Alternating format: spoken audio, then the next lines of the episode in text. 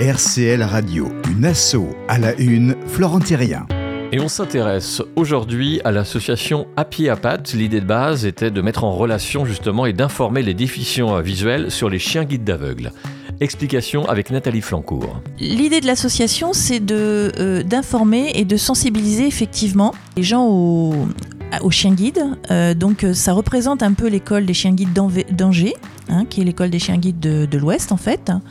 Donc euh, ils font de la sensibilisation sur la déficience visuelle, puisque ils, ont des chiens effectivement, mais ils ont aussi des cours de locomotion, ils ont aussi des cannes blanches électroniques. Donc il la formation est beaucoup plus vaste que le chien guide.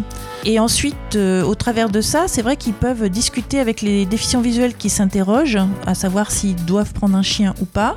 Ils les informent, ils les encouragent, ils les mettent en contact avec des chiens lorsque c'est possible.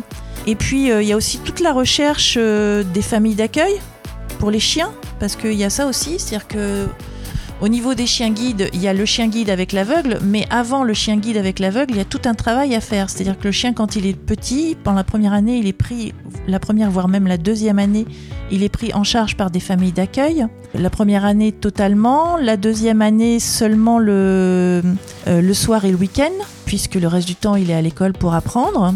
Et ensuite, quand le chien est à la retraite, c'est pareil, on recherche aussi des fois des familles d'accueil pour pouvoir accueillir le chien pour sa retraite. C'est combien de temps justement une formation pour, euh, pour que le, le chien soit autonome avec... euh, Alors, la formation pour le chien, c'est deux ans. c'est deux ans. Ouais. Il y, a- il y a tout ce système. Il y a aussi euh, la recherche de donneurs, bien entendu, puisque c'est un, c'est uniquement financé avec des dons. Donc un chien guide euh, bien dressé comme le mien, qui peut me faire éviter tous les, les obstacles et m'emmener à peu près partout.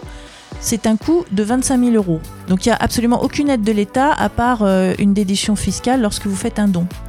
Donc a, on ne va pas se mentir, il y a aussi toute cette recherche de, dons, puisque le chien est remis euh, gratuitement aux déficients visuels. Donc il faut bien trouver l'argent quelque part. Il faut savoir que c'est pas un chien, un, aveugle, un chien.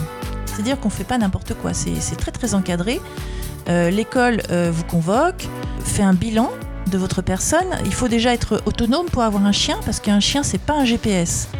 Le chien vous fait éviter les obstacles, vous arrête euh, à la traversée des rues, etc. Mais par contre, si vous vous savez pas où vous allez, c'est pas le chien qui va vous le dire. C'est-à-dire qu'il faut que vous soyez déjà autonome et apte à, à pouvoir euh, gérer votre parcours. Ensuite, il y a une évaluation euh, psychologique aussi de la personne pour savoir si elle, si, elle est apte à pouvoir euh, avoir un chien. Euh, pareil, il faut savoir aussi s'il y, a des- il y a des personnes qui n'ont jamais eu d'animaux de leur vie.